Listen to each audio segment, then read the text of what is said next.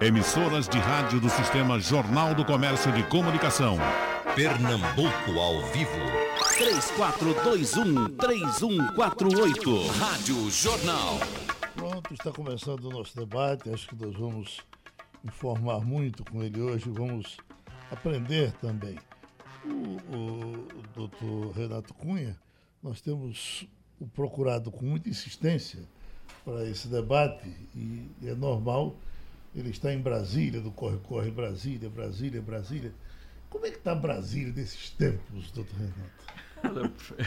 Geraldo, bom dia, bom dia aos ouvintes, a Ângela, ao Paulo, ao professor Paulo. Realmente, Brasília é sempre uma caixinha de surpresas, como se diz no futebol. Uhum. Mas é, é um ambiente confuso. Né? O ambiente parlamentar a gente respeita muito. Eu tenho essa formação, eu estou há algum tempo indo quase que toda semana, e a gente sabe que o contraditório na política é importante. Agora, tem que objetivar como de fato o Brasil tem avançado nas reformas. Mas a diferença é que no mundo executivo as coisas não andam é, com uma lógica eu diria, uma lógica que, que, que tenha por objeto um planejamento, que se materialize na prática num caminho. Né? Uhum. É, o Brasil ainda está procurando esse caminho, está tentando achar esse caminho, tanto é que não destravou ainda os investimentos. A gente vê aí a indústria é, mostrando ausência de crescimento, para não dizer crescimento negativo. E existem as reformas, as reformas precisam de fato andar, mas a gente tem que ter um objetivo. E esse objetivo passa por um entendimento, um entendimento maior, um entendimento mais nacionalista, né, para que a gente possa viver no Brasil, gerar empregos, né, trazer investimentos. Quem é que vem para um país com tanta burocracia, com tanta confusão? É, inclusive confusão política sem a estabilidade política que qualquer país requer. Ou seja, tem muito disse-me disse, declarações que são dadas e depois são, são voltadas atrás. É preciso é, um freio de arrumação nesse grande processo. Pela primeira vez passa por aqui o geólogo Paulo Leite, certamente passará outras vezes, porque isso aqui depois que começa nunca termina. E é, é, um geólogo com a mão na massa. A gente tem tido muito participação de geógrafos.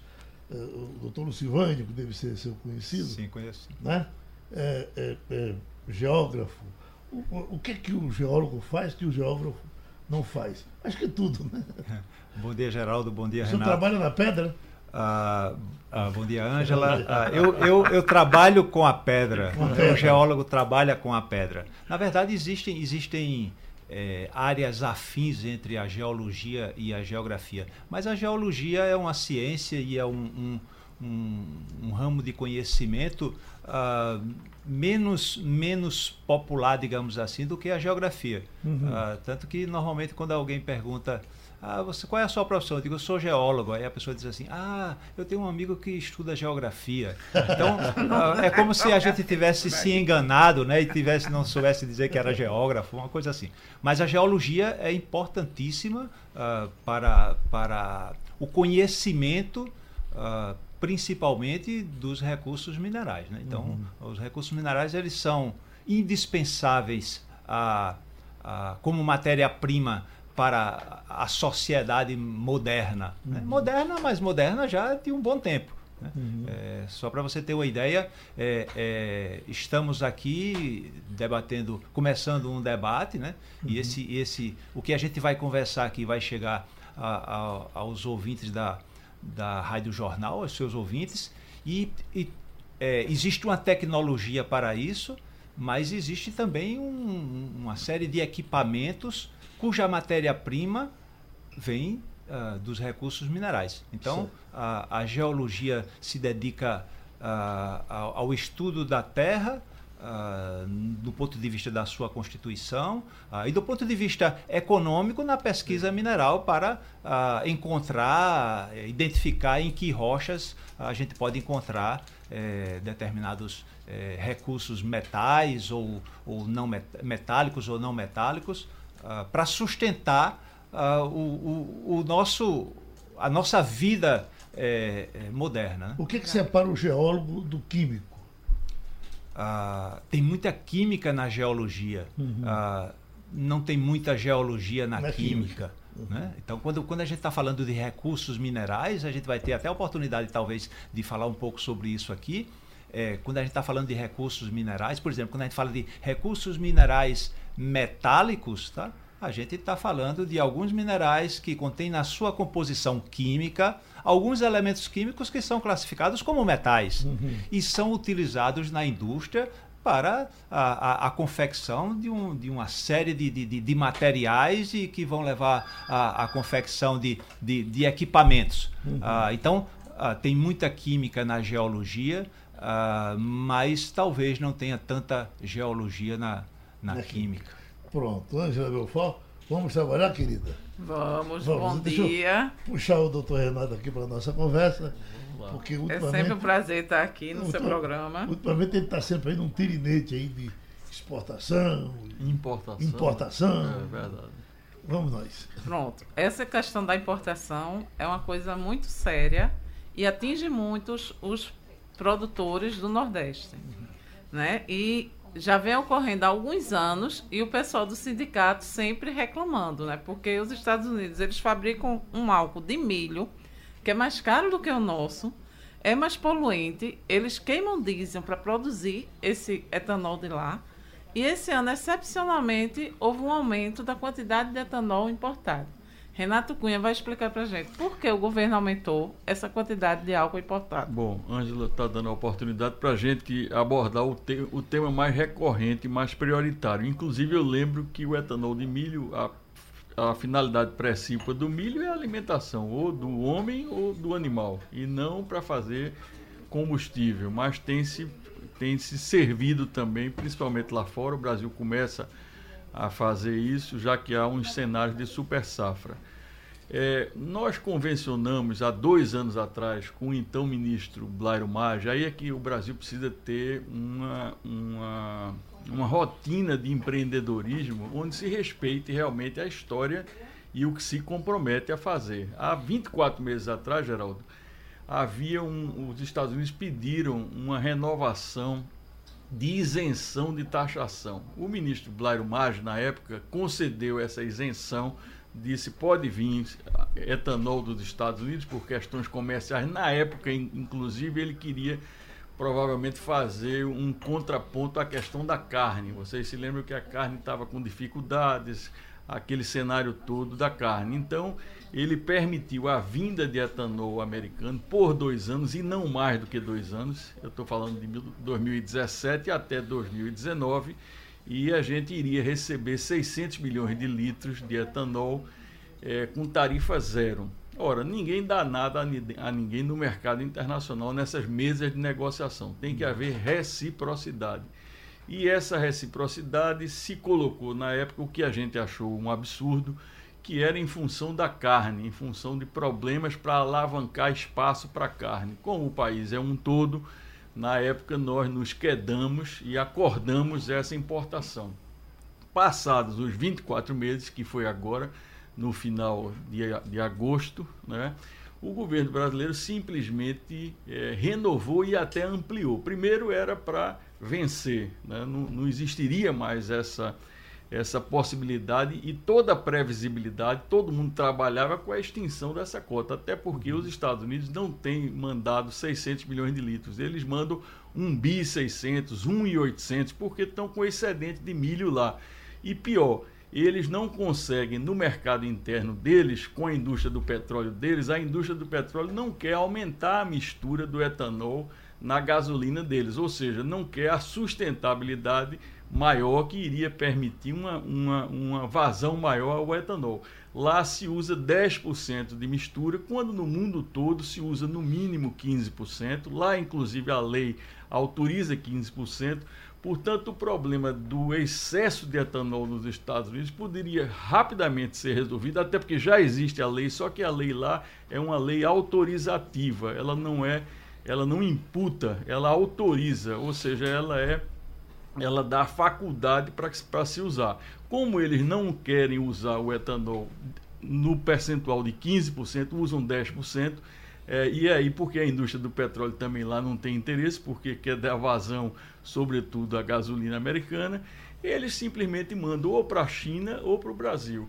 Recentemente, como eles tiveram e têm uma situação de litígio com a China, resolveram que o Brasil seria o destino, vamos colocar, paradisíaco desse etanol. Mas... Manda para o Brasil que o Brasil aceita. Só que isso destrói os nossos empregos aqui. Mas aí, né, é só fazendo um adendo ao que você está dizendo, a gente já percebeu que essa importação vai prejudicar principalmente os produtores do Nordeste. Por quê?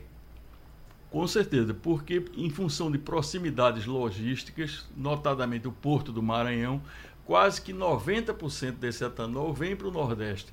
E vem para o Nordeste, sobretudo por grandes distribuidoras do sul do país que se autoabastecem. A distribuidora ela tem um papel, o papel dela deveria ser distribuir e não funcionar como se fosse uma produtora, como se fosse uma usina. Se ela importa o etanol e se autoabastece, ela deixa de comprar aqui. A gente não consegue comprar. O etanol do Nordeste fica sem espaço porque eles já estão autoabastecidos. É uma luta de boxe onde você tenta competir no mercado com um braço amarrado. Não tem como vencer essa luta. E, e, em contrapartida, a gente também não pode, por exemplo, vender etanol hidratado, outro tipo, no canal de distribuição, no posto. Nós somos proibidos a fazer um papel que historicamente é deles e eles invadem o nosso papel histórico, que é o papel de suprir. Nós somos responsáveis pelo suprimento e a distribuidora para organizar a demanda. No entanto, os papéis são distorcidos. Agora, o mais grave, o mais lamentável é que o governo brasileiro, através do Ministério da Agricultura, através do Ministério da Fazenda, nós estivemos em Brasília reiteradas vezes e na noite anterior do episódio dessa ampliação e manutenção da, dos 600 para 750 milhões, o governo brasileiro dizia a todo mundo e a nós em reuniões que só iria de fato ampliar ou manter essa tarifa se houvesse uma reciprocidade. No nosso caso, no mercado de açúcar, uhum. onde a gente não tem uma, a gente tem uma cota ínfima de açúcar. Um país que produz 30 milhões de toneladas de açúcar, a gente exporta 150 mil toneladas, que não é nada. E de última hora, um fator superveniente, houve aí uma interferência do Ministério de Relações Exteriores e foi concedido aos Estados Unidos, sempre pensando no virtual, no futuro, no que vai vir, com a promessa realmente muito distante de que pode haver, por exemplo, um, um aumento de mistura do etanol lá e parar, ou eh, pode haver um aumento de cota de açúcar, o que é uma situação absolutamente subjetiva, não tem nada de objetivo. Mas o que dizem, tem de objetivo. Doutor Renato, dizem que isso faz parte dos acertos para Flávio Bolsonaro ser embaixador dos hum? Estados Unidos. Uma curiosidade enorme com relação a essa coisa do açúcar. É, esse preconceito do, do, do mundo todo contra o açúcar, não é só daqui, fez com que se reduzisse muito o consumo e aí o, o, se derivar mais para o etanol? Não, o etanol é uma alternativa. Você uhum. tem que ter pelo menos um segundo produto ou um terceiro, como a energia uhum. é, de biomassa, que é a cogeração. Eu diria que você precisa avançar e abraçar mercados. Não é a questão aí do, do preconceito, até porque o mundo hoje produz muito açúcar. Tem Sim. açúcar até em excesso no caso da, da produzido na Tailândia, na Índia, o que tem limitado o mercado de açúcar e feito com que os preços não remunerem a atividade. Daí a alternativa, o caminho de se tentar um caminho, por exemplo, através de energias limpas.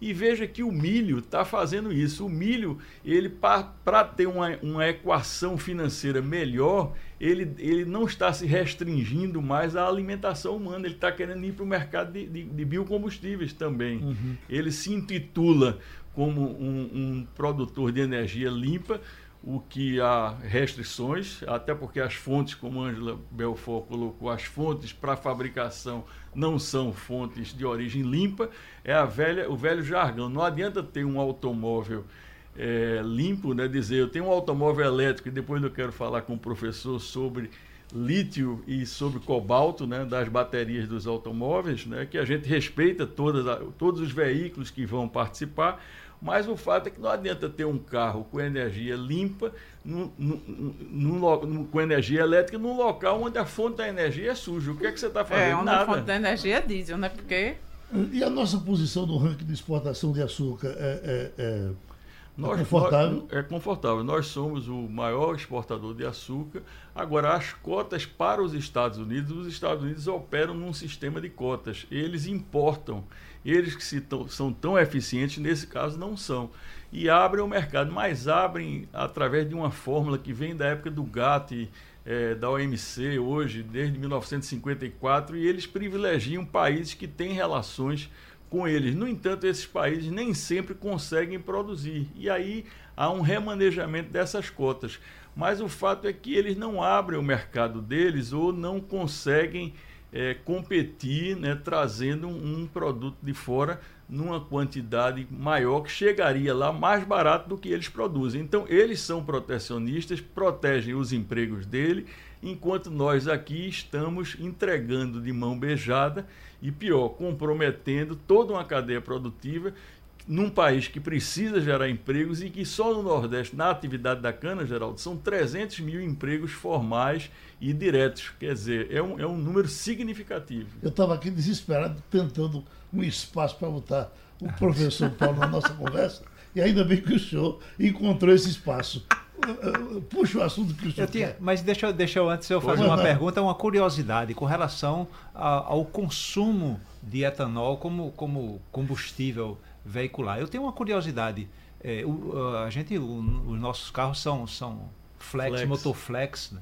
Ah, ah, muito raramente, embora, eu, eu, eu, eu, eh, quisesse usar o etanol como combustível por ser mais, mais limpo do que, do que a gasolina, ah, mas economicamente para o consumidor é muito raro, segundo, segundo o cálculo ma- matemático que, se- que se coloca, é muito raro. Defasado, eu ele, diria, é, ele, é, então, é, é por isso que eu queria é, é, que você esclarecesse. Até que ponto é, é- é rentável para o consumidor consumir o álcool? E, e, ao mesmo tempo a pergunta é por que dentro dessa fórmula que, que, que é divulgada aí, ah, quase sempre no posto de gasolina ah, ah, não é não é não compensa abastecer o carro com, com, Veja, com etanol. No último ano, o consumo de etanol foi enorme no Brasil. Um consumo substancial, mais de 30% em relação ao ano anterior. Foi um consumo considerável. E por que isso? Por conta da instabilidade do preço do petróleo, por conta da relação dólar versus real.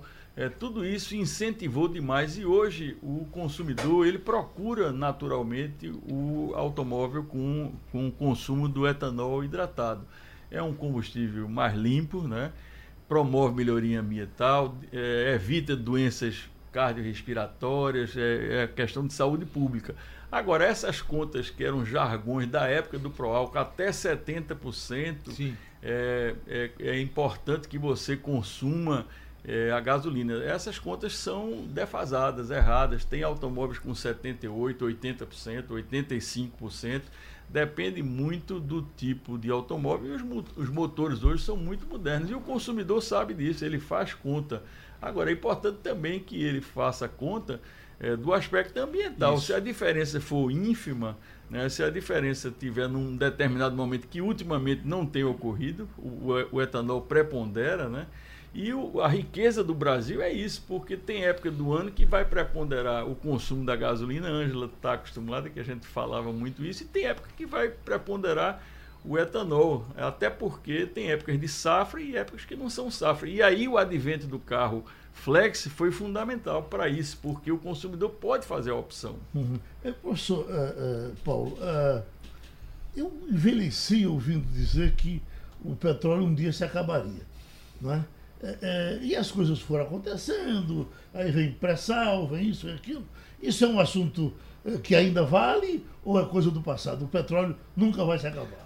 Ah, é, bem, é bem interessante isso. é porque- finito ou não é finito? É. Não, é renovável ou não é renovável, né? Ah, ah, do ponto de vista geológico, o petróleo é renovável, Uhum. né? mas no tempo geológico. Tá? Uhum. O tempo que leva para a matéria orgânica se transformar em petróleo, a gente não, não acompanha ele. Então, do ponto de vista geológico, ele é renovável sim, mas do ponto de vista do, da, da, nossa existência, ele é, é, é não renovável. Uhum. Ah, mas é interessante a sua pergunta, porque eu também, eu também é, é, é levei o tempo da minha vida escutando isso. Eis que aparece o pré-sal. Né? Eis que o Brasil descobre uma reserva de petróleo tá? a, a em profundidades maiores, mais difíceis de serem, serem extraídas, né? Uh, mas com uma reserva enorme.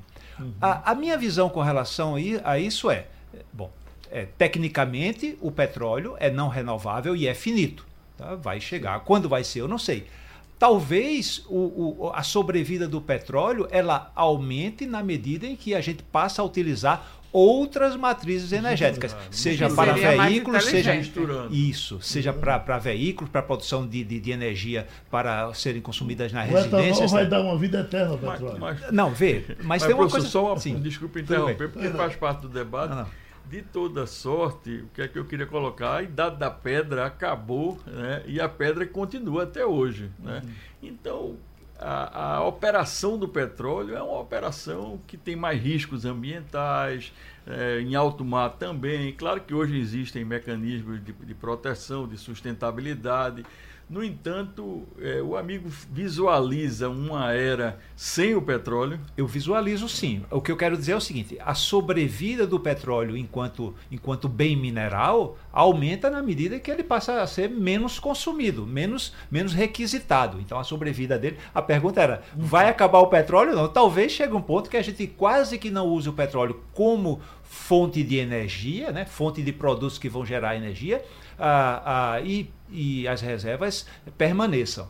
Mas importante é isso, que a gente tenha uma diversificação da matriz, Exatamente. não só do ponto de vista veicular, mas na utilização também industrial. Né? Ah, uhum. e, e, na produção de energia elétrica, né? Com Porque certeza. A normalmente, a, normalmente a diversificação a gente... é muito necessária. Isso. Uhum. Você vê, é, é, Geraldo, amigos, é, é, a questão do, do querosene do, de aviação e a questão do transporte marítimo. O mundo todo se preocupa com a questão da sustentabilidade.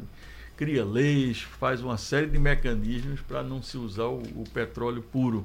No entanto, tanto a aviação, né, que está aí no mundo todo, se a gente olhar na internet, aqueles pontinhos, é um avião a cada poucos minutos. Né? E no mar, com os navios, todos esse, esses é, veículos, né, não são veículos, esses é, o avião, a aviação, como a, o transporte marítimo, todo, todos esses meios de transporte, Sim. eles usam o combustível, é, ou o QAV, que é o querosene de petróleo, ou o óleo de bunker, né, que é um óleo também. E agora que a ONU começa a aconselhar, ainda não é obrigatório, mas que haja uma transformação também, uma transição na matriz energética, principalmente dos aviões. É, né? mas já tem gente fazendo experiência com, com um, um, etanol que vai resultar num, num querosene de aviação. E, e, e o etanol é um chegou aos navios? Já, já, chegou aos navios o, o etanol?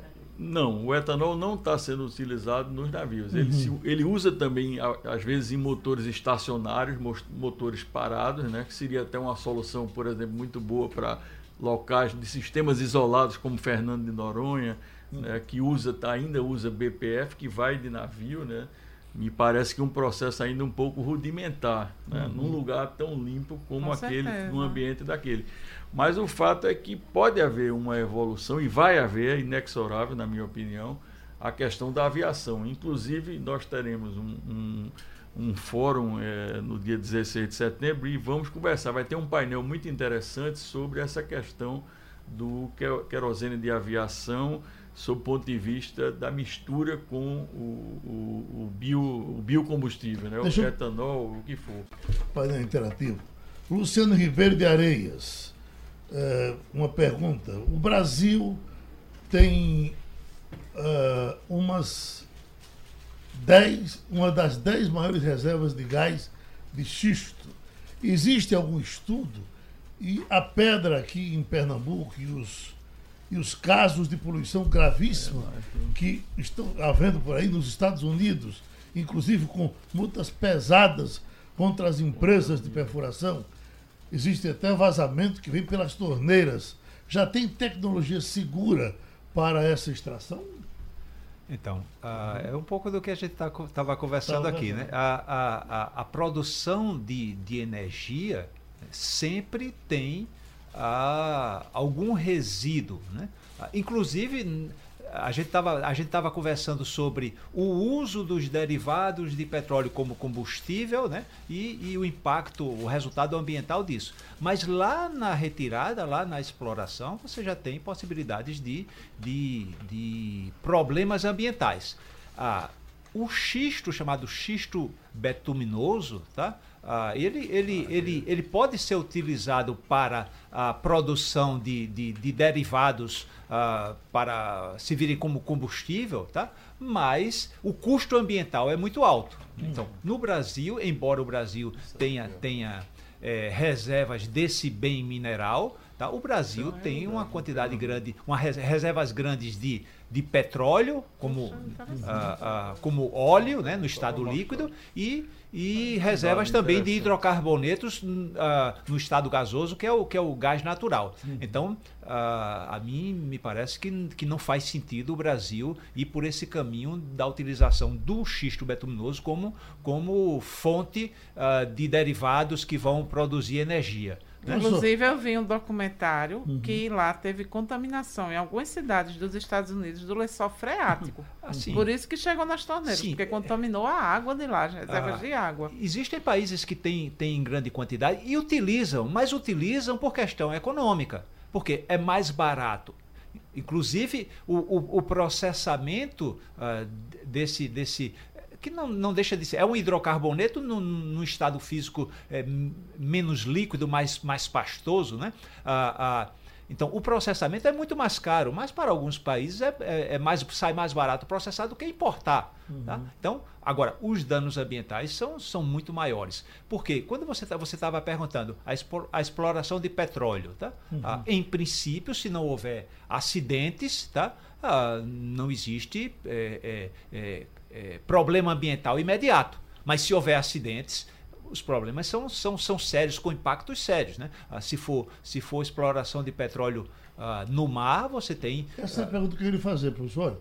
Discute-se hoje essa coisa de pulmão do mundo, já está chegando a essa conclusão que não é o Amazonas, e sim o pulmão do mundo são os mares. É, o pré-sal não agride muito não, ah, ah, ah, ah, essa questão da, do mar? Ah, o pré-sal, você tem uma plataforma lá Uhum. tá? que faz uma perfuração ah, a partir do fundo do mar. Né?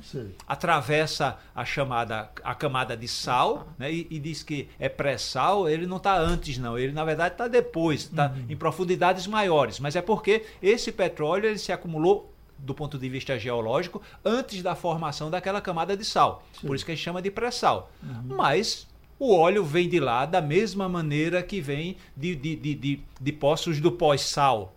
Tá? Então, se você tiver algum acidente, então tem problemas ambientais. Se não tiver nenhum acidente, ah, não tem nenhum problema ambiental. O problema do petróleo passa a ser lá depois, já, já, já nas refinarias e depois ah, ah, no uso dos seus derivados como, como combustível.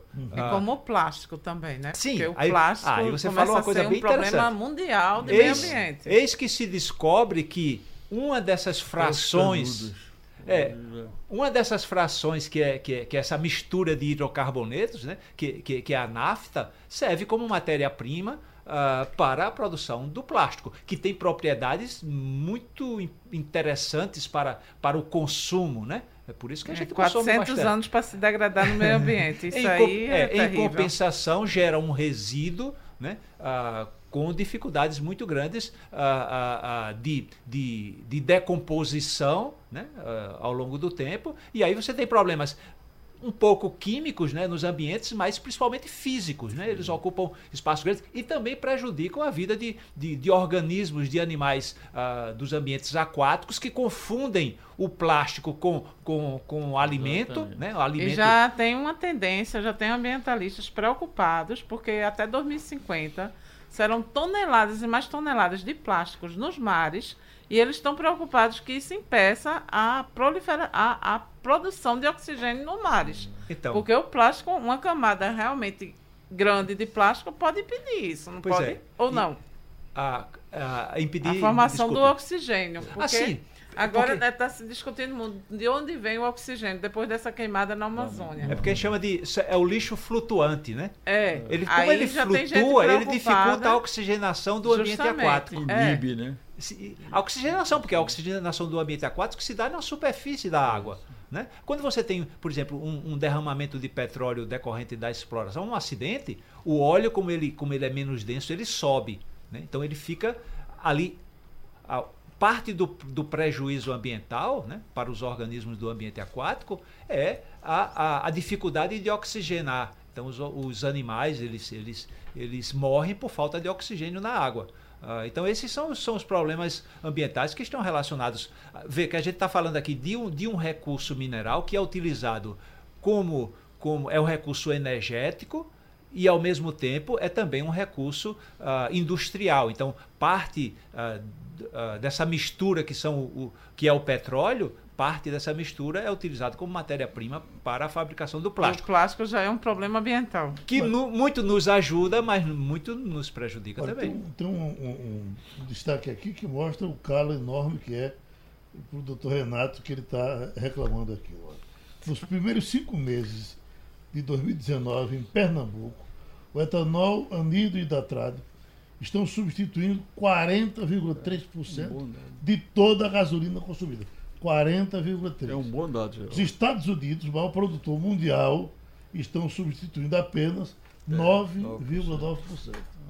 Então. É verdade. Veja, Eu posso fazer um comentário antes de você. Isso aí é o reflexo do, do, da, da, do lobby da indústria do petróleo, né? Que é muito forte nos Estados Unidos. Os Estados Unidos, eles poderiam estar consumindo mais álcool, mas não consomem por causa do lobby da, da indústria do petróleo. Então, assim, é muito bom a gente falar que é limpo, não sei o quê, mas vamos começar na casa da gente a, a consumir um combustível realmente mais limpo. Né? E outra coisa que a gente já disse aqui no começo, esse álcool deles não é tão limpo, porque eles, eles, eles produzem a partir do diesel. Então, por que não poderiam importar álcool do Brasil e de outros países que realmente produzem álcool de uma forma ambientalmente mais correta. Uhum. É todas essas Eles coisas que importam. o Brasil tem que começar a pensar. É verdade. Eles até importam, mas o excedente deles é muito grande porque vem da, da questão do milho, né? Uhum. E notadamente é, nos últimos tempos com esse problema deles com a China. Então eles estão derivando, né, da, tentando encontrar uma solução que seria no Brasil, o que realmente a gente não tem capacidade de absorver a gente só vai absorver. Fizemos uma cota de sacrifício durante 24 meses e agora, se precisar, se o governo insistir, que coloque lá no Porto de Santos, né, que abasteça o estado do Rio Grande do Sul, o estado de Santa Catarina, que não produzem etanol, que as grandes Mas distribuidoras. Por que esse etanol do... importado vem justamente para o Nordeste? Por conta da proximidade logística e porque uhum. eles acham, primeiro, que o setor hoje ele é chamado um setor verticalizado. Ou seja, tem grandes, é, grandes produtores no sul que têm distribuidoras. E as distribuidoras, ao invés de colocar e concorrer, já que essas distribuidoras pertencem e são a mesma coisa com os mesmos produtores, ao invés dele colocar um produto para concorrer lá, colocam no Nordeste. Então é por causa do lobby dessas grandes distribuidoras. Sem dúvida alguma. Olha, Ciro uh, José Moreno, está em Pujuca, diz a Embraer já fabrica avião movido a etanol, mas é de pequeno porte. Mas é um começo. É um começo. Né? E Paulo, que está em Montreal, está querendo que o senhor fale sobre nióbio. Aliás, tem muita gente aqui me pedindo. Nióbio, que realmente é, é, a moda. É o da moda, é, o da moda. Né? Vê, a questão do, do nióbio é interessante assim. Eu acho que, que, que, que, que, que colocou o nióbio uh, em evidência é o fato do Brasil é, conhecidamente né, é, ter as maiores reservas de, de, de, de nióbio do mundo. Né? Ah, então, ah, isso dá, dá uma importância do ponto de vista econômico na medida em que o nióbio for o uso do nióbio para as ligas metálicas, né? só para a gente entender bem para que serve o nióbio. É. Então, o nióbio na, na indústria, a, a, a É, é, o que a gente chama de recurso mineral metálico. Né? Então, o metal nióbio é utilizado para se combinar com outros, outros metais, por exemplo, o ferro, e, e a indústria uh, fabricar ligas metálicas. Né? E aí, alguns elementos químicos, como o nióbio, é, é, dão propriedades adicionais ao metal, como por exemplo resistência a temperaturas mais altas, né? Porque o, a temperatura de fusão passa a ser uma temperatura mais alta e, por exemplo, turbinas de avião uh, utilizam, utilizam uma liga metálica contendo, contendo nióbio, né? Uhum. Uh, e também resistência, resistência à tração, muitas vezes é também as ligas metálicas de uma maneira geral elas são utilizadas, elas são uh, ah, combinações de diferentes metais, né, que são retirados de, de, de, de minerais diversos, né, ah, ah, e que tem a, a, função de dar propriedades adicionais Nós aos metais. Muito, muito nobre aqui, professor? Então, mais, de 90, mais de 90% da, da, mundo, das, né? das, reservas mundiais de nióbio estão no Brasil. Uhum. Mas, no Nordeste também? Uh, não, principalmente em Minas Gerais uh, uh, e, e, na região amazônica. Né? já em exploração em Minas Gerais, acho que em Goiás e na, regi na região amazônica, no Amazonas. Mas mas o nióbio, é, a gente poderia pensar no, no nióbio como um metal é, em potencial. Porque eu acho que, que, o que encanta é o fato do Brasil ter as maiores reservas. Reserva, é, sem dúvida. É, é, fazendo um paralelo com, com, com o pré-sal, né? Então, a partir do momento que o, o Brasil. Só que o pré-sal. Renováveis produz... e não renováveis. As é. duas. E, e, a agroenergia, a energia da agricultura também muito forte. Então, a partir do momento que, que, que o pré-sal é descoberto, só que o, o pré-sal, o, o petróleo, na verdade, ele tem utilidades várias é, é, é, como, como fonte de energia e como fonte de como matéria-prima para a indústria. Perfume, né? É, então, plástico, e, cosméticos. Então, tem, tem, tem, tem, uma aplicabilidade imensa. É, e, e, aí talvez por, seja é, até interessante vocês os exemplos que vocês estão estão colocando para a gente diminuir um pouco a culpa do petróleo. Né? A uhum. culpa uhum. maior do petróleo é na produção de energia, né? porque como a gente estava comentando aqui, o resíduo, né? o resíduo produzido é imediato. Né? Então, um, um carro uh, que está tá usando a gasolina, que você provoca combustão... As termoelétricas, que é uma parte as, das termoelétricas ah, do Brasil ainda usa o diesel. As termoelétricas que utilizam óleo diesel, né? o Brasil tem termoelétricas utilizando óleo diesel como combustível, né? porque na verdade... Filóio, BPF, né? que chamam que é o é, filóio. E, mas também tem o gás natural. Ah, então, a, a, na, produ na produção de energia elétrica, né? porque normalmente a gente pensa no, no petróleo, né? Uh, nesses derivados, gasolina, uh, uh, querosene para a, aviação, a gente pensa mas também os derivados de petróleo são utilizados também para a produção de energia elétrica nas termoelétricas. Uhum. Enfim, aí a gente volta àquela sua, sua pergunta. Então, o petróleo ele, eu acho que ele vai durar ainda muito tempo, tá? Porque a gente está buscando outras formas de produzir energia, menos sujas, digamos assim, uh, do que o petróleo. Uh, e a gente vai continuar utilizando, uh, se não uh, para a produção de energia, mas como matéria-prima. Espero que, que. Espero não, acho que a gente está numa tendência de reduzir o consumo de plástico, isso Ou é um plástico verde, né, que se é, incorpora. É, e o surgimento do plástico é, já biodegradável. Tá com álcool já está se fazendo plástico, né? Já... É, brasileiro, onde o senhor atua aqui no Recife, não é? é CPRM, companhia, CPRM. É, é, Companhia de Pesquisa de Recursos Minerais que uh, é lá em Casa Amarela? É? Não, é aqui, não, em, em Casa Amarela é o DNPM, que agora chama ANM, é a Agência Nacional de Mineração, uhum. que era Departamento Nacional de Produção uh, Mineral. Uhum. A CPRM, que é o Serviço Geológico do Brasil, fica aqui é, em, em Afogados, ao lado da Estação Largo da Paz. Uhum. Uh, Olha, às vezes eu vou lá em Mimoso, minha terra, fico olhando para aquelas pedras, e, puxa vida, que ninguém descobre um negócio aqui para fazer com essas pedras? Então, mas assim, é, é, é, não vai lá os, os, os, geólogos estão indo, uh, estão indo lá, né? A CPRM ela, ela realiza, é, é, executa projetos de, de reconhecimento geológico, de mapeamento geológico e também executa projetos de é, pesquisa uhum. uh, mineral. Né? Olha, granito. O que se diz é que a Bahia, por exemplo, tem é, o granito mais caro do mundo. Isso é, faz sentido? É porque o granito ele pode ser utilizado como, como matéria-prima para construção civil, né, para produção de brita, de, de, de paralelepípedo. Uh, uh, então, tem, tem, tem possibilidades amplas de utilização uh, do granito para na construção civil e também na construção civil como o que a gente chama de pedra ornamental. Tá?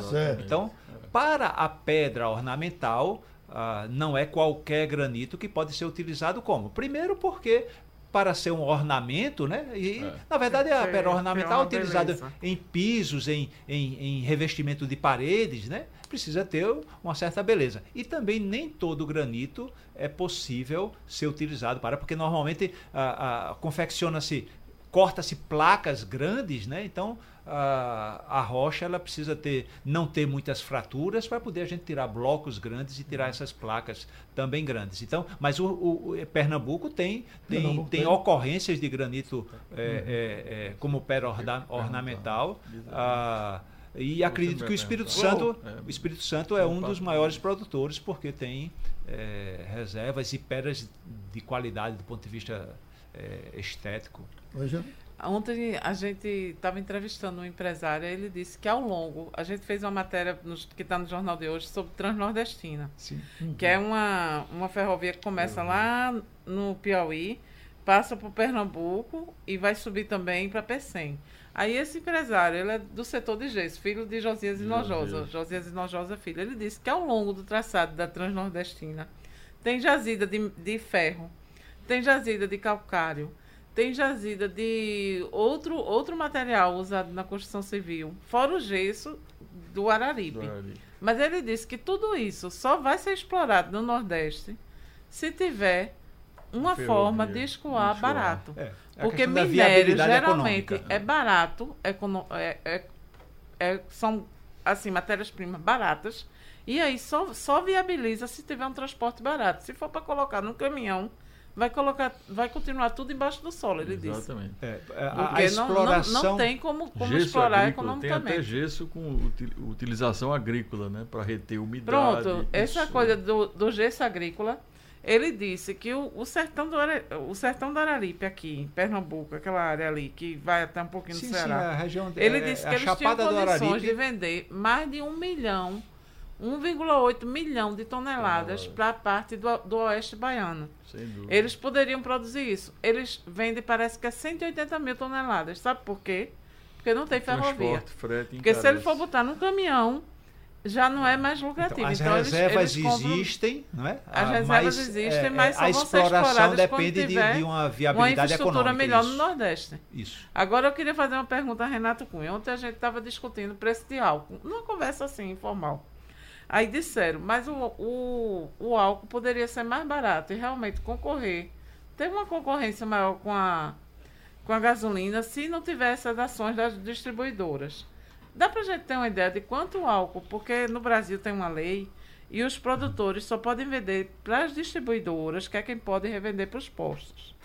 E muita gente está contestando essa lei e dizendo que esse é um dos motivos do álcool ser caro no Brasil. Isso procede? Procede. Não é uma decisão favorável a esse tipo é, de existem decisões. Você está lembrando com ela, Sem dúvida. Existem decisões favoráveis no Congresso Nacional, principalmente no Senado.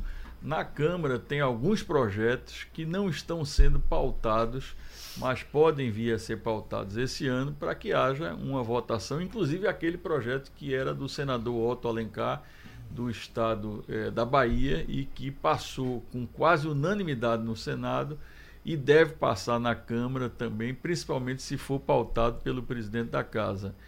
Então, esse, sob o ponto de vista legislativo, é isso que existe. Na Justiça Federal existe também, é, inclusive cada dia que passa, a gente sempre diz, é, se perde a oportunidade, as safras aqui é, a gente tem uma, uma, uma decisão judicial, mas não está definitiva ainda, está com os efeitos suspensos, que é normal do processo jurídico, as partes sempre apelam. É verdade que os senhores não contam com a boa vontade dos governos estaduais que preferem essa concentração lá? Não, o governo de Pernambuco, por exemplo, é ao contrário. Ele tem fez até lei estadual é, preservando a competitividade que a gente tem nos créditos presumidos de ICMS. Então, o governo de Pernambuco atuou de forma diligente, de forma absolutamente correta. No Nordeste, os estados têm essa sensibilidade, porque vem a capacidade de, de empregabilidade do setor e, de fato, é, essas vendas, a rigor, é um complemento. Você vai ter a alternativa de vender de outra forma. Como é que você é produtor e você é obrigado a vender somente a um intermediário? Você tem que ter alternativa. Ninguém quer tirar o intermediário que no caso é um distribuidor que tem sua aptidão, né, que tem as distâncias onde distâncias maiores ele é mais eficiente, ou seja, o mercado dá para todo mundo. Agora, você coibir tem alguma coisa de estranho em, em, nessa proibição por parte do governo federal e por conta das reações que existem, né? É, existem estudos, né, os estudos estão em andamento no governo federal, na Agência Nacional de Petróleo, no Conselho Nacional de Política Energética. Todo mundo é favorável de dar essa prerrogativa, essa nova opção para o consumidor, mas na hora de bater o martelo, sacramentar e implementar, é, essa decisão está sempre sendo retardada. O, o barateamento era inevitável, né? Porque é, é dá para gente ter ideia de qual. Você ir para o Rio de Janeiro para depois voltar para cá, eu não posso eu falar. em casa. Eu não posso falar, não posso falar até porque não sei o preço da, da gasolina que vai competir, etc. Mas, sem dúvida alguma, que há uma economia, há uma racionalidade de custos. Tem usinas que são localizadas a 3, 4 quilômetros. Né? Uhum. No centro-sul, Geraldo, tem distâncias de 500 quilômetros. Né? No, se você tem é, um abastecimento de um posto, por exemplo, no estado do Mato Grosso, né, o etanol vem de longe, é uma distância longa. E aqui você está a 3 km, a 2 km, em distâncias Olha, mais racionais. Deixa eu entender aqui, a Rafael Cavalcante, que está em Montreal, querendo saber disso. É, professor Paulo Leite, ele quer, fale sobre o grafeno. Dá, dá tempo para falar sobre o grafeno em dois minutos? Ah.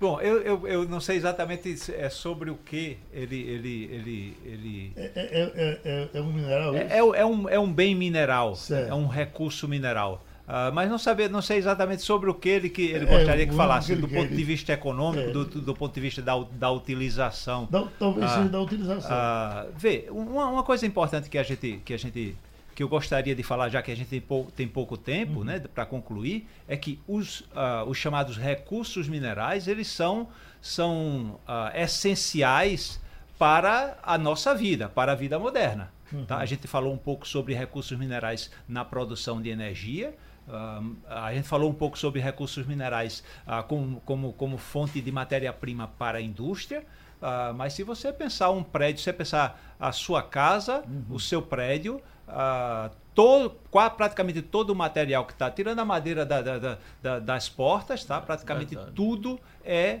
resultado ah, da, do processamento e da transformação de recursos minerais. Ah, você tem o cimento que vem do calcário, você tem ah, o, o, o, os tijolos que vêm da argila, ah, você tem, se você tiver um, re, um, revestimento em granito, se você tem ah, metais, você tem ferro na estrutura, ah, vem do minério de ferro. Enfim, essa é a atividade, atividade da geologia no ponto de vista econômico, tá? É